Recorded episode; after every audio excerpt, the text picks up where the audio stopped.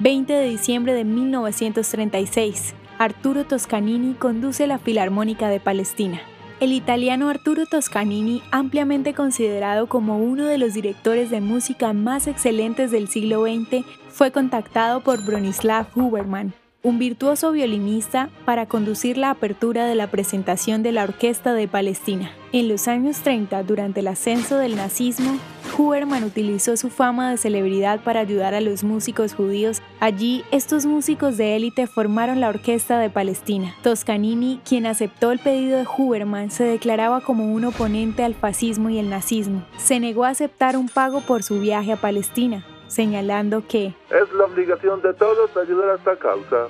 Luego de conducir el primer concierto con entradas agotadas frente a un público de 3.000 personas, realizó un tour en el país reuniéndose con refugiados judíos e inmigrantes de Europa y participando en una ceremonia de plantación de árboles. Actualmente la Filarmónica de Israel es una de las más prestigiosas en el mundo, fundada por Huberman en 1936. ¿Te gustaría recibir estos audios en tu WhatsApp? Compartimos nuevos episodios todos los días. Suscríbete sin costo alguno ingresando a www.hoyenlahistoriadeisrael.com. Hacerlo es muy fácil. También puedes encontrarnos como arroba hoy en la historia de Israel en Instagram, Facebook, Spotify y otras plataformas digitales. Comparte este audio para que otros conozcan más acerca de Israel.